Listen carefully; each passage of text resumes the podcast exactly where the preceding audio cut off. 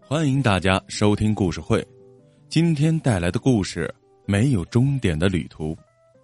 我是在一趟绿皮火车上认识这对夫妇的，女人五十多岁的年纪，脸在冬日的寒气下冻得有点红，男人显得更苍老一些，头发都斑白了。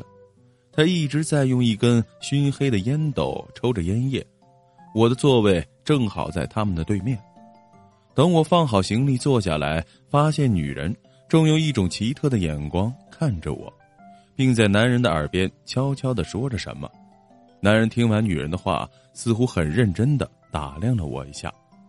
我听到男人开口问：“你乘到哪一站？”我便回答：“我到终点站。”哦，那正好，我们也到终点站。女人高兴的抢着说。我们开始聊起了天。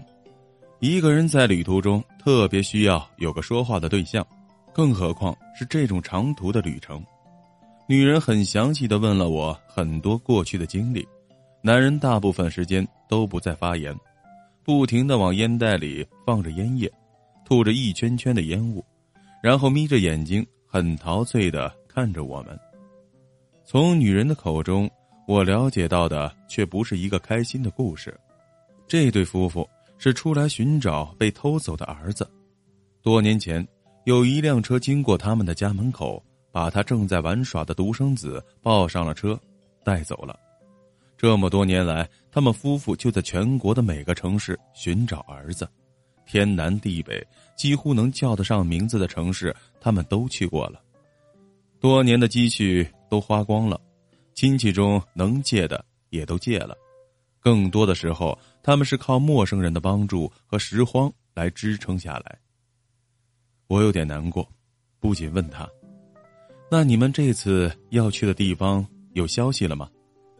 女人高兴的说：“有了，听说孩子这么多年都在那个城市呢。”我便问他：“那具体知道什么地址吗？”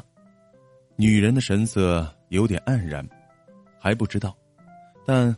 总归有个大致的位置了，我们总会找到的。这话让我有点失望，同时也为他高兴。女人转而看了男人一眼，关心的说：“你还是少抽点烟吧，孩子都快找到了，这么多年来都没有见过他，咱们得多活几年，好好的看看他呀。”男人很听话的磕了磕烟斗，把它收了起来。看到我注意他的烟斗，他咧开嘴说：“哎，老家产的烟叶劲道足，你要不要也试试？”我摇了摇头。也许是刚才的话题太沉重，接下来的话题也提不起劲来。渐渐的，我们不再说话了。女人斜靠在男人的肩膀上，开始闭上眼睛。车到站了，女人却怎么也叫不醒。男人有点色男的对我笑了笑，说。他一睡啊，就是这个样子。不过这样也好。男人背起女人往车门方向走，手臂上挽着一个捆成结、磨毛的布袋，这是他们唯一的行李。出站准备分手的时候，我忍不住问他：“你们打算从哪里开始找呢？”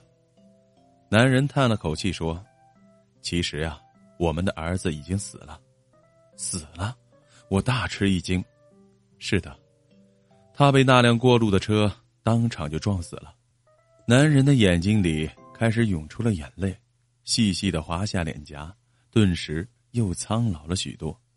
那，你们还在找什么呢？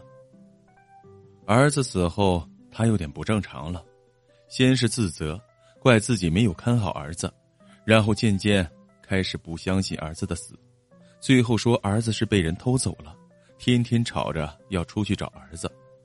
我看他痛苦，实在是受不了，就带他出来。只有在寻找的路上，他才能安静一些。